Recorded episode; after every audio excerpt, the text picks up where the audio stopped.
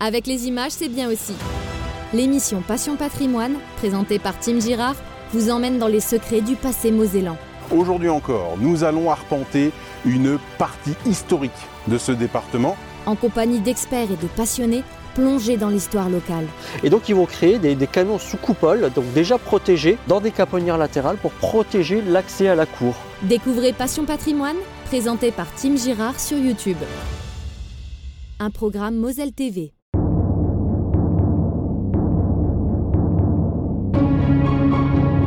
Moselle, autrement l'histoire.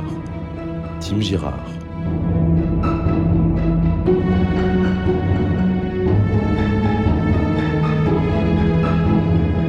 Bienvenue dans un chapitre de la terrible histoire de Moselle, appelée la bataille de Metz. Cette page de notre histoire est aujourd'hui une oubliée de la grande histoire, et pourtant, elle participe grandement à écrire l'issue de la Seconde Guerre mondiale lorsque les Alliés arrivent et avancent, difficilement certes, mais inexorablement vers l'Allemagne, en repoussant les troupes des régimes nazis vers l'Est. Les mouvements de troupes américaines s'étalent sur un front de près de 180 km durant la bataille de Lorraine. Une épreuve que les GIs vont relever au prix de lourdes pertes et de nombreux blessés, tout comme du côté allemand. C'est cette histoire que je vous propose de revivre aujourd'hui à travers ce nouvel épisode de Moselle Autrement l'Histoire.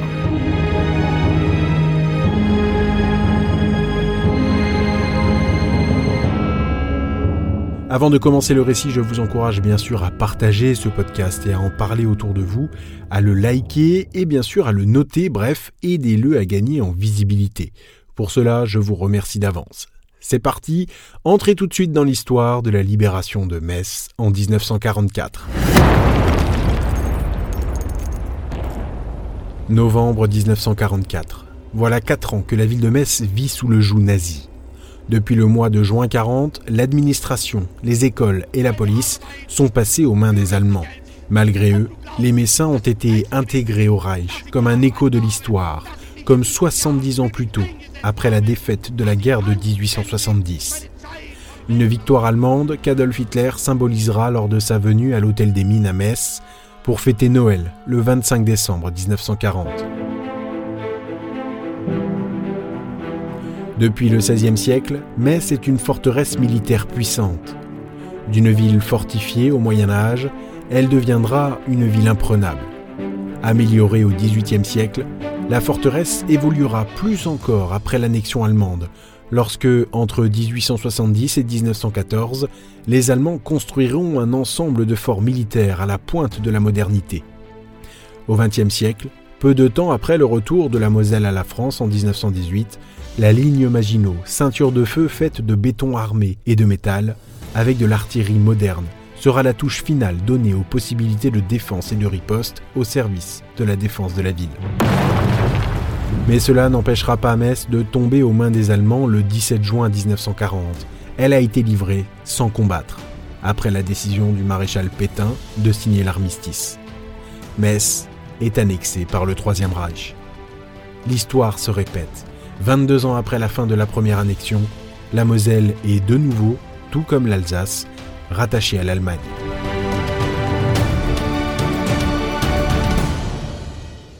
La Seconde Guerre mondiale, qui aurait pu se terminer là pour la France, continuera, après notamment l'appel du général de Gaulle le 18 juin 40, appelant à continuer le combat et à résister face à l'envahisseur germanique.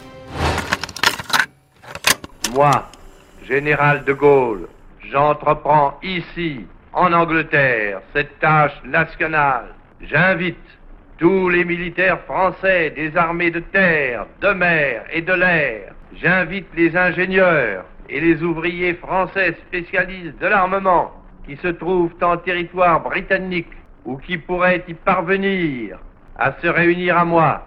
J'invite les chefs, les soldats, les marins, les aviateurs, des forces françaises de terre, de mer, de l'air, où qu'ils se trouvent actuellement, à se mettre en rapport avec moi.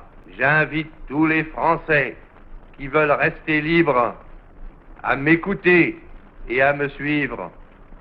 Vive la France, libre dans l'honneur et dans l'indépendance. Durant l'annexion, la ville de Metz est considérée par les autorités allemandes comme une ville d'arrière-garde. Peu à peu, les forts autour de Metz sont démilitarisés. Mais en 1944, les Alliés débarquent en Normandie et se rapprochent de la Moselle, repoussant sans cesse les troupes du régime nazi vers l'Est. Peu à peu, les autorités allemandes paniquent. Et finalement, la ville de Metz sera déclarée forteresse du Reich.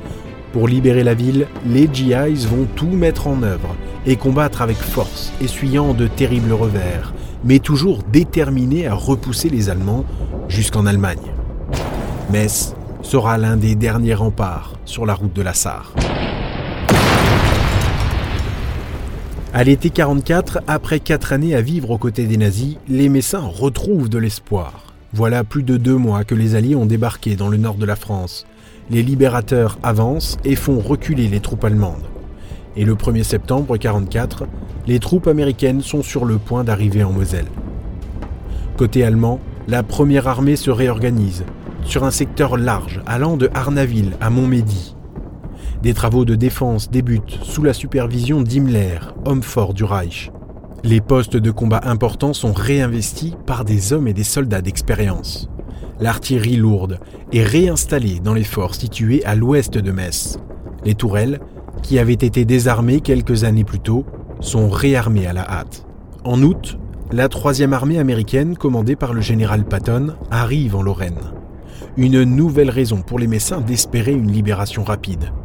Mais les GIs sont grandement ralentis par le manque de carburant et le mauvais temps qui rend les plaines et les forêts de l'Est difficilement praticables. Alors les Allemands ont bien l'intention de mettre à profit ce retard de l'ennemi américain. Ils renforcent les installations de la Moselle-Stellung, cette ceinture de fortification qui fut construite durant la première annexion allemande. Heinrich Himmler, homme fort du gouvernement nazi, connaît bien la ville de Metz et ses fortifications qu'il a plusieurs fois visitées, notamment quatre mois auparavant. De Berlin, c'est lui qui reprend les rênes de la défense messine. La ville de Metz est au centre des préoccupations. Point stratégique de ce front de l'Est, la ville s'apprête à vivre la bataille de sa libération.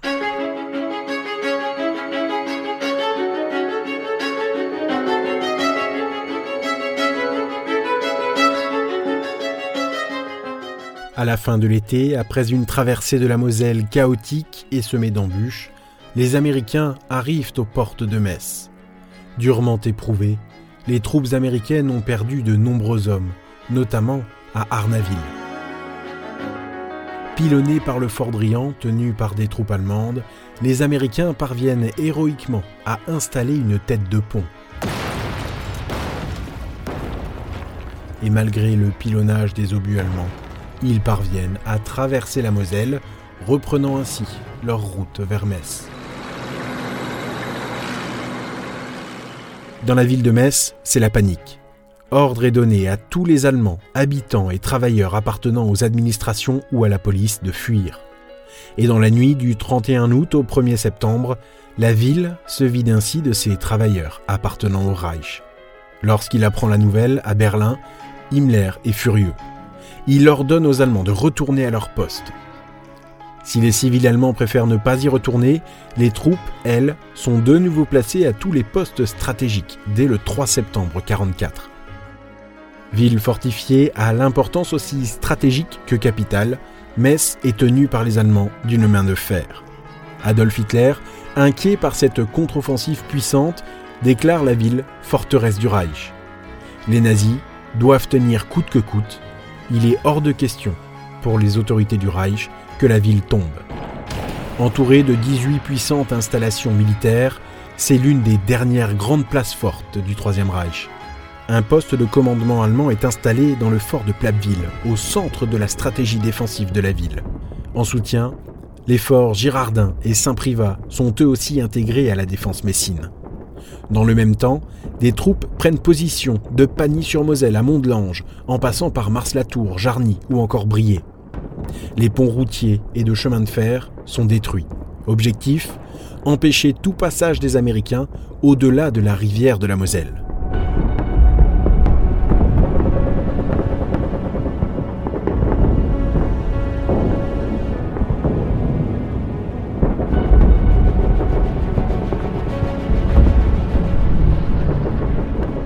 Lors d'une opération de reconnaissance par les GIs de la 5e division d'infanterie, des blindés du 20e corps américain se retrouvent face à face avec des Allemands. Les combats pour la bataille de Lorraine commencent. Les Américains, qui ne s'attendaient pas à tomber nez à nez avec des soldats allemands, se regroupent et repoussent les Allemands vers Novéan et au concours. Ce repli des troupes allemandes leur permet d'arriver à porter des forts du secteur ouest de Metz, ceux-là même qui avaient été réarmés quelques semaines plus tôt. Pilonnés par le fort Drian et le fort Jeanne d'Arc, les Américains sont pris entre les tirs allemands et la Moselle. Les GIs essuient de terribles affrontements et comptent leurs morts. Le 8 et 9 septembre, à Amanvillers, des centaines d'Américains meurent sous les tirs d'artillerie en tentant de traverser la Moselle. L'aviation, souvent contrainte de rester au sol à cause d'une météo capricieuse, parvient à bombarder les ouvrages fortifiés tenus par les forces allemandes. Le 10 septembre notamment, trois escadrilles de chasseurs bombardiers lâchent leurs bombes sur les groupes fortifiés situés autour d'Amanvillers. Mais les effets seront minimes.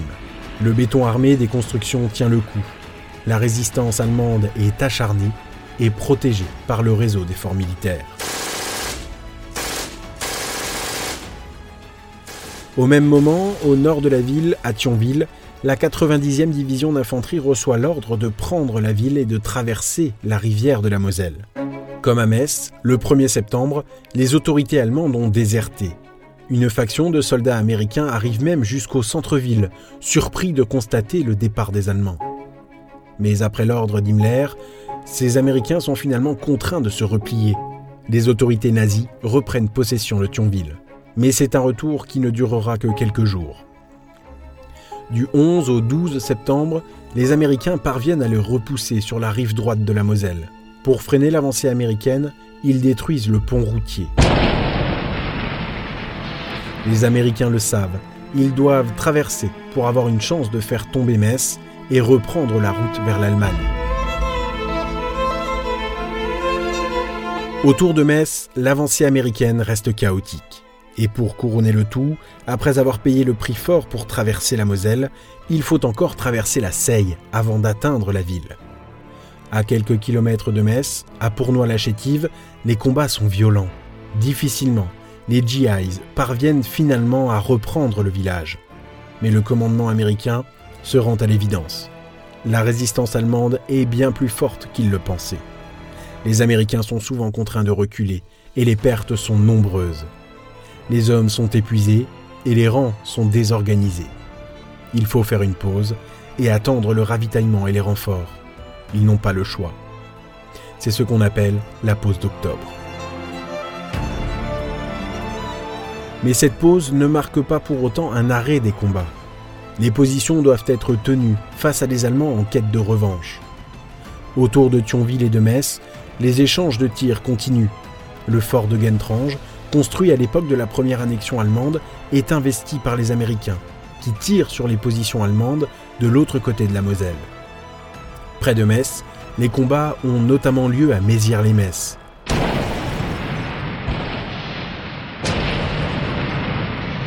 Quasi détruite, la ville est finalement investie par les Américains, qui, malgré de lourdes pertes, parviennent peu à peu à gagner encore du terrain. Après plus d'un mois d'attente, le ravitaillement et les renforts ont fini par arriver. Les troupes américaines reprennent l'offensive. À Ucange, à quelques kilomètres de Thionville, les GIs parviennent à franchir la Moselle. Malgré les obus, les Américains traversent la rivière. À Yutz, ils parviennent là aussi à poursuivre leur avancée et à prendre le fort de Königsmacker.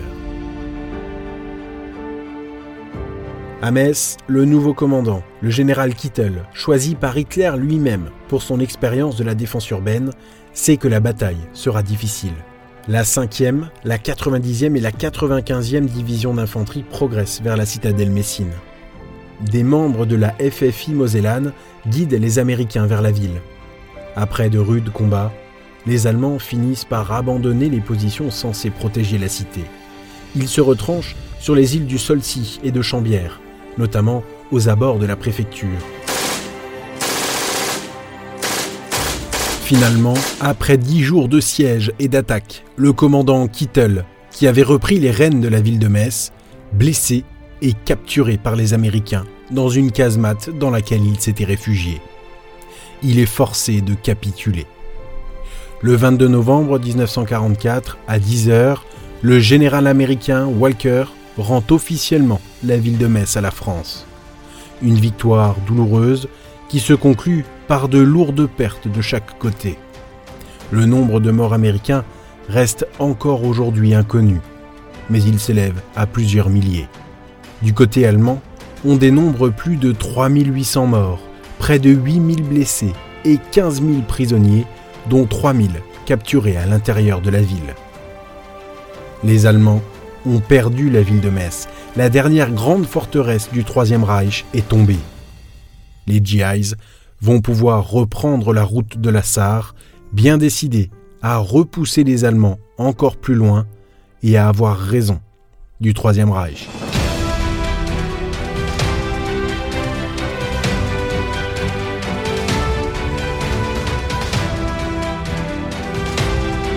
Dans la ville de Metz, en quelques heures, dans la rue et sur les bâtiments, les signalétiques en allemand sont retirés. Par les fenêtres des bâtiments, on jette les papiers de l'administration allemande. Et dans les rues, les Messins fêtent la libération. La guerre contre le nazisme n'est pas encore terminée, mais les Messins sont soulagés. Metz est durablement marqué par ce terrible chapitre de son histoire. Encore aujourd'hui, sur certains bâtiments, on peut encore voir les stigmates de cette attaque, les éclats d'obus, notamment sur la cathédrale.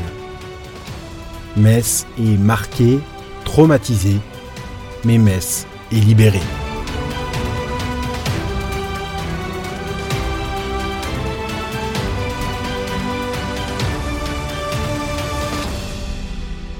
C'est la fin de ce nouvel épisode de Moselle Autrement l'Histoire. Merci à vous de l'avoir suivi.